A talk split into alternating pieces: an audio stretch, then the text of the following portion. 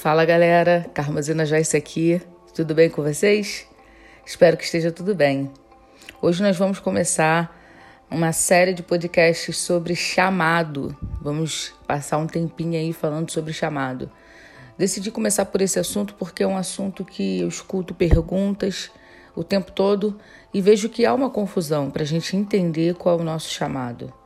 E na verdade é mais simples do que a gente pensa é que ao longo do tempo foi se tornando uma ideia meio complexa mesmo, é, se misturou com algumas outras questões, mas hoje a gente vai esclarecer, vamos começar a esclarecer um pouco isso.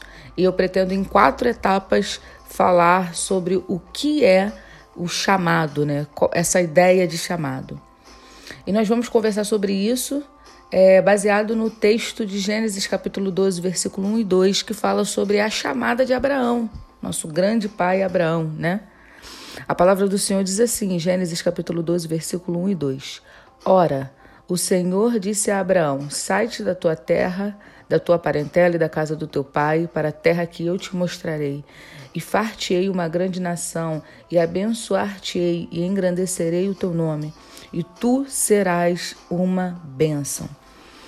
Esse é o chamado de Abraão. Esse, esse versículo, esses dois versículos, ele começa ali uma trajetória que mudou o mundo. Porque a partir de Abraão vem a nação de Israel e nós conhecemos a história, né? Da nação de Israel vem as doze tribos e da tribo de Judá vem o Cristo. Então, desse chamado aqui de Abraão se desenrola um milhão de coisas. Toda a história é do, do judaísmo e posteriormente do cristianismo. Mas a gente precisa entender o que é essa chamada, né? Essa questão que tantas pessoas ficam em crise. Eu não sei, eu não, não entendo o meu chamado. Primeiro você precisa entender uma coisa bem simples, que parece até de certa forma meio nada a ver, mas tem muito, muito a ver. No Evangelho de João, capítulo 3, versículo 16, diz assim: Porque Deus amou o mundo de tal maneira que deu seu Filho unigênito para que todo aquele que nele crê não pereça, mas tenha vida eterna. Esse versículo aí eu tenho certeza que você já ouviu pelo menos umas milhão, uma milhão de vezes, né? Um milhão de vezes, né? Porque é um dos versículos mais conhecidos do mundo. Mas esse texto, ele revela o objetivo do plano de salvação. Ele revela o desenrolar do plano de salvação. O que é o plano de salvação? O plano de salvação é a expressão do amor de Deus pela humanidade perdida e caída. Então Deus dá o seu Filho unigênito, o, o Senhor dá o, o, o, Deus que estava com ele desde a fundação do mundo para morrer por nós. Jesus se coloca no nosso lugar e morre a nossa morte. Ok, aí você deve estar pensando: o que, que isso tem a ver com chamado? Eu e você fomos, fomos chamados primeiro a crer nesse sacrifício. Esse versículo fala disso, para que todo aquele que nele crê não pereça, mas tenha a vida eterna. Nós fomos chamados primeiro para isso, para crer no sacrifício do Senhor Jesus e assim é, acreditar que estamos a caminho de uma vida eterna. Por que, que você precisa entender que você foi chamado primeiro para crer, para obter a salvação? Por dois simples motivos. Primeiro motivo, aquele, aquele que crê se permite ser moldado para se tornar um pequeno Cristo. Aquele que crer tem um caráter transformado. Aquele que crer passa a viver como alguém que crê. Aquele que crê passa a ser habitação do Espírito Santo. Então, eu e você precisamos crer no sacrifício de Jesus, porque através da crença no sacrifício de Jesus, vamos nos arrepender dos nossos pecados, vamos viver uma vida moralmente correta, vamos ser pessoas que vamos é, nos permitir é, ser moldado para ser um pequeno Cristo. E a segunda etapa desse versículo é para que você tenha vida eterna. E se você entende o que é a vida eterna, se seus olhos estão fincados na vida eterna, você vai querer produzir aqui no, no mundo, você vai querer ser efetivo aqui no mundo, você vai até sonhar com as coisas do mundo. Casa, carro, casamento, filhos, tudo isso vai fazer parte da sua trajetória, mas não vai ser o fim em si mesmo, porque os seus olhos vão estar na salvação. Porque tem tanta gente tão frustrada com a vida terrena, porque esqueceu que foi chamado a crer na vida eterna. E aí os olhos só ficam aqui, só, só conseguem se satisfazer com o que está aqui, só conseguem é, correr atrás do que está aqui. E Mateus fala sobre isso, né? Que aquele que junta tesouros para si vai colocar o seu coração no tesouro. Aonde estiver o seu tesouro, ali estará o seu coração. E se o seu tesouro for aquele que os ladrões roubam e a traça corrói, o teu coração vai ficar frustrado se isso acontecer. Então, a tua primeira chamada e a minha primeira chamada é a crer na vida eterna. Crer no sacrifício de Cristo e saber que temos vida eterna. Ponto. Isso é a primeira coisa. Um, uma outra etapa é, é o que você vai fazer à medida que você crê. E aí é que começa a crise. Por quê? O que a gente faz geralmente se confunde com o que a gente é. Se eu te fizer a seguinte pergunta: quem é você? Provavelmente você vai responder o que você faz e não quem você é. Se eu chego para um médico e digo quem é você, o médico vai dizer: ah, eu sou um médico. Porque é mas na verdade a medicina é o que ele faz, não quem ele é. Tudo bem que o que você faz molda quem você é. Na verdade, não o que você faz molda quem você é, mas quem você é molda o que você faz. Porque você pode ser um médico que teoricamente salva vidas, mas você pode ser, por exemplo, um médico corrupto, louco que vende órgãos para o tráfico. Ó, oh, que loucura! Mas existe. Então, nem sempre o que você faz vai definir quem você é, porque aparentemente o que você faz pode ser a característica de alguém que é certa coisa, mas você faz e não é. Exemplo: pastores que deveriam amar as suas ovelhas, amar a sua igreja, mas na verdade não são pessoas amáveis. Não são pessoas que estão dispostas a cuidar, mas são pessoas que querem lucro, pessoas que querem ascensão, pessoas que querem aparecer. Então o que ela faz não determina necessariamente quem ela é. Não sei se você consegue me entender. Mas é muito difícil fazer essa separação e eu te convido a tentar fazer esse teste. Descreva quem é você sem necessariamente dizer o que você faz. Mas descreva quem é você de acordo com as suas características, com a sua personalidade, com a sua história. Até porque o que você faz não é somente o que você é. Porque se você for definido apenas pelo que você faz, se um dia você parar de fazer, você vai perder a sua identidade. Vou citar aqui um exemplo. Vamos supor que você é um corredor. Você corre. A sua inspiração é quando você corre, a sua determinação é quando você corre, você ama correr.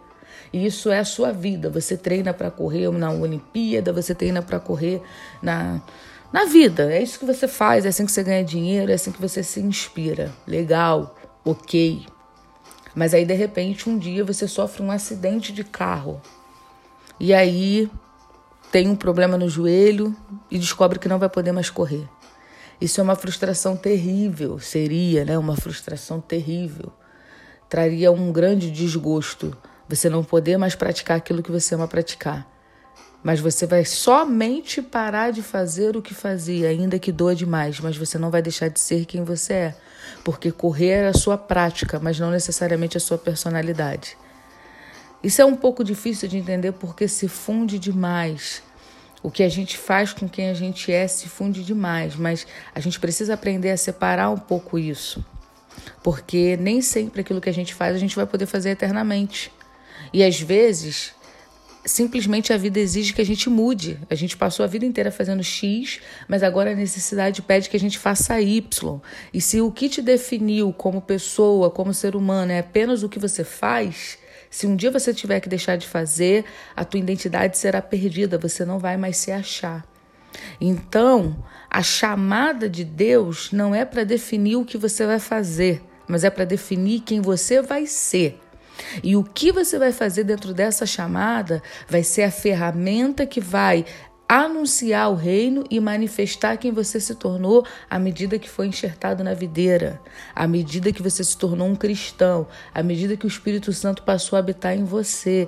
Então eu e você precisamos entender que a nossa primeira chamada é para crer no sacrifício de Jesus e ser transformado por esse sacrifício. A nossa segunda chamada é para receber a vida eterna e viver como uma pessoa que está a caminho da vida eterna e não como alguém que tem as raízes fincadas nesse mundo.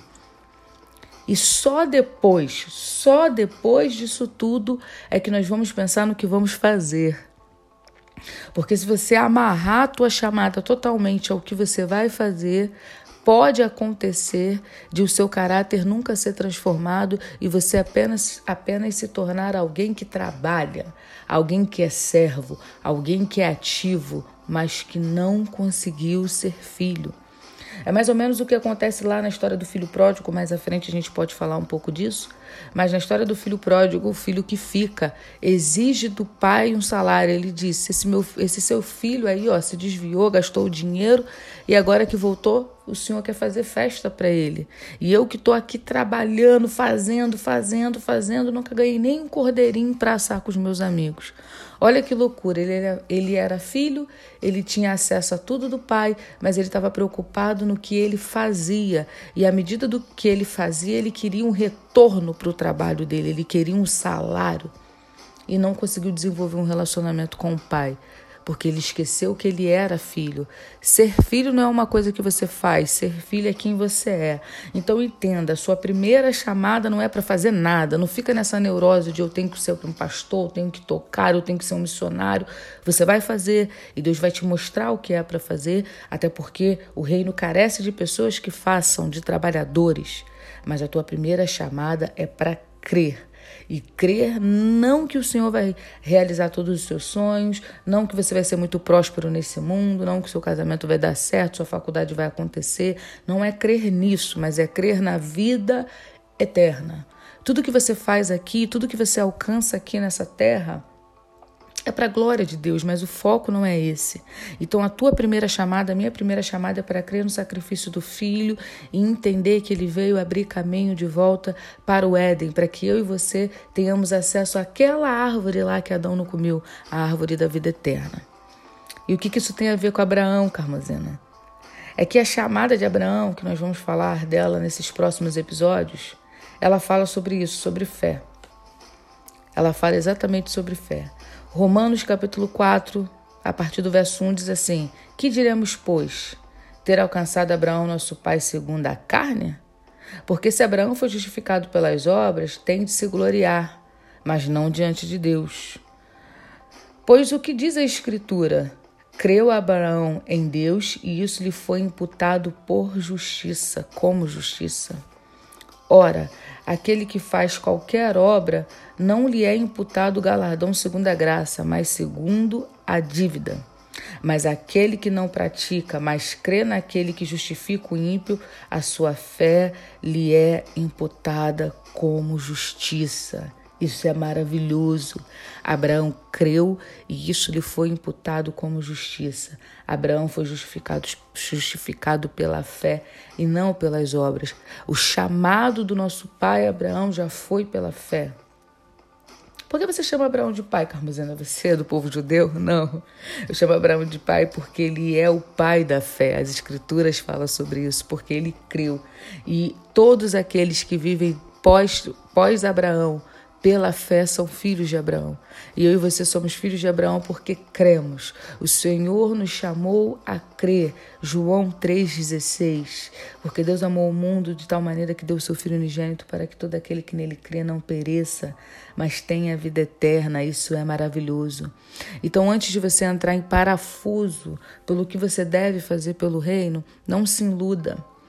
Hoje em dia, as práticas ministeriais têm se tornado profissão e profissão de ascensão. As pessoas estão ganhando dinheiro e muito dinheiro com isso. Estão ganhando fama, estão ganhando projeção.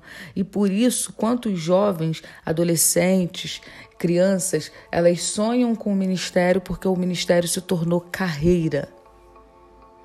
E o que você vai fazer para o reino, eu espero que seja muito relevante. O que eu vou fazer, o que nós vamos fazer e temos que fazer. Nós precisamos das mais belas músicas, nós precisamos dos mais belos sermões, nós precisamos de bons livros, nós precisamos de um cineasta que faça filmes que revelem a glória de Deus e que sejam bons, porque tem muito filme difícil aí de assistir. Nós precisamos de pessoas agindo em todas as áreas. E à medida que você crê no Senhor Jesus, à medida que você caminhar em direção à salvação, o Espírito Santo de Deus, passo a passo, começa a te revelar o que é para você fazer. Mas entenda uma coisa: que eu estou aprendendo e quero aprender junto com você, quero te incentivar a aprender sobre isso também. Não é o que você faz que simplesmente te define, mas é quem você se torna diante da glória de Deus. Então, o seu chamado primeiro é para ser transformado, para acontecer uma metamorfose no seu coração e na sua mente. E só depois que esse processo se iniciar, isso vai se desencadear na função que você começar a exercer para o reino. Então, primeiro seja, para depois poder fazer. E é sobre isso que a gente vai, vai desenvolver nessas quatro etapas do chamado de Abraão. Então, essa é uma, é uma, uma pequena introdução daquilo que o Senhor quer falar conosco. Procure ser, procure entender quem você é em Cristo Jesus. E eu quero te incentivar a fazer um pequeno exercício. Quando você terminar de ouvir esse podcast, além de meditar nas, nas referências bíblicas que eu deixei aqui, Gênesis 12, capítulo 1 e 2, João, capítulo 3, versículo 16 e Romanos, capítulo 4, do verso 1 ao verso 5. Além de meditar nessas passagens, pega uma folhinha, uma canetinha e anota. Tente descrever quem você é, com as suas qualidades, os seus defeitos, as suas peculiaridades.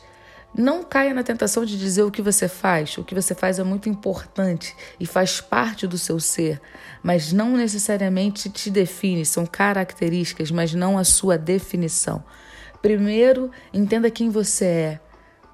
Primeiro, entenda em quem Cristo quer te transformar, para depois é, você começar a ser apto a exercer no reino aquilo que Ele quer que você faça.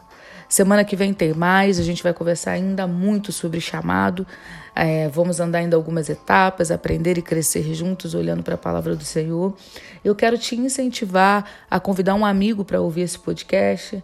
Envia para alguém, está disponível em algumas redes digitais, como Spotify, é, podcast da Apple, na Acor e em tantas outras aí. E é isso. Espero que tenha edificado a sua vida. E eu quero terminar fazendo uma pequena oração. Pai, em nome de Jesus, que através desse áudio o Senhor possa provocar uma metamorfose em mim e nos meus ouvintes, naquele que está meditando nisso agora. Que o teu Espírito Santo continue trabalhando nessa transformação maravilhosa que o Senhor já tem feito nessa vida e que o teu nome continue sendo glorificado através dessa pessoa. Nós queremos declarar nessa hora que nós te amamos e que amamos viver para o Senhor. Fica conosco, Deus, em nome de Jesus. Amém. Um grande beijo e até a próxima, galera. Tchau.